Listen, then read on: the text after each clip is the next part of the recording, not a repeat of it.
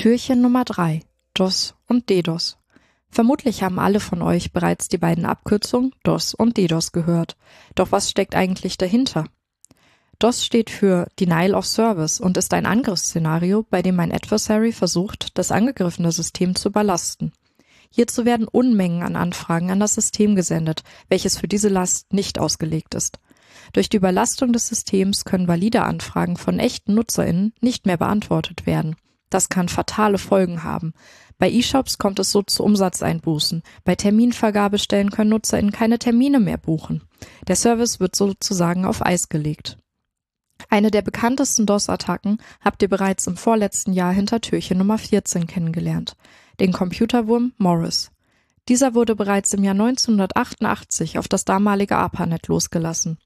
Die allererste DOS-Attacke wurde bereits im Jahr 1974 von einem 13-jährigen Schüler in den USA durchgeführt. Mit seinem Angriff hat er das Lernsystem seiner gesamten Klasse lahmgelegt.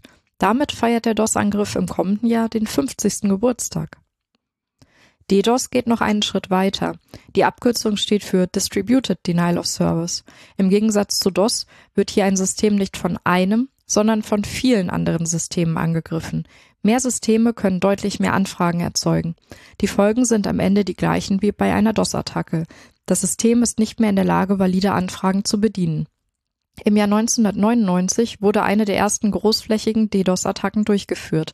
Ein Adversary legte für mehr als zwei Tage das gesamte Computernetzwerk der Universität Minnesota lahm. Hierfür nutzte der Adversary unbemerkt zahlreiche Systeme unwissender Opfer, um den DDoS-Angriff erfolgreich auszuführen.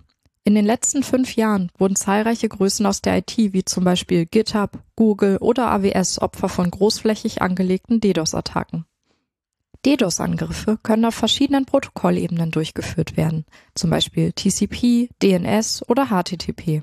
Bei Protokollen, die auf UDP basieren, ist es möglich, dass die Anfragen nicht direkt vom angreifenden System kommen, so können mit gefälschten Zieladressen DNS-Server dazu gebracht werden, ihre Antworten an das angegriffene System zu senden. Dies kann dann gar nicht erkennen, woher der Angriff eigentlich kommt. Die nennt man Reflection. Um die Last auf dem Zielsystem zu erhöhen, wird zusätzlich Amplification benutzt. Amplification bedeutet, dass eine kleine DNS-Anfrage eine große Antwort zur Folge hat. Erfolgt der Angriff auf HTTP-Ebene, werden bevorzugt Anfragen benutzt, die eine hohe Last erzeugen, weil sie etwa eine komplizierte Datenbankabfrage auslösen. Die zurzeit größten bekannten DDoS-Angriffe basieren auf einem problematischen Design im HTTP2-Protokoll.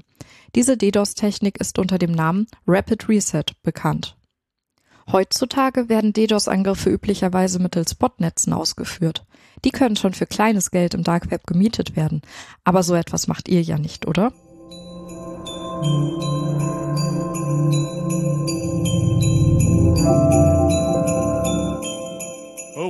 ho.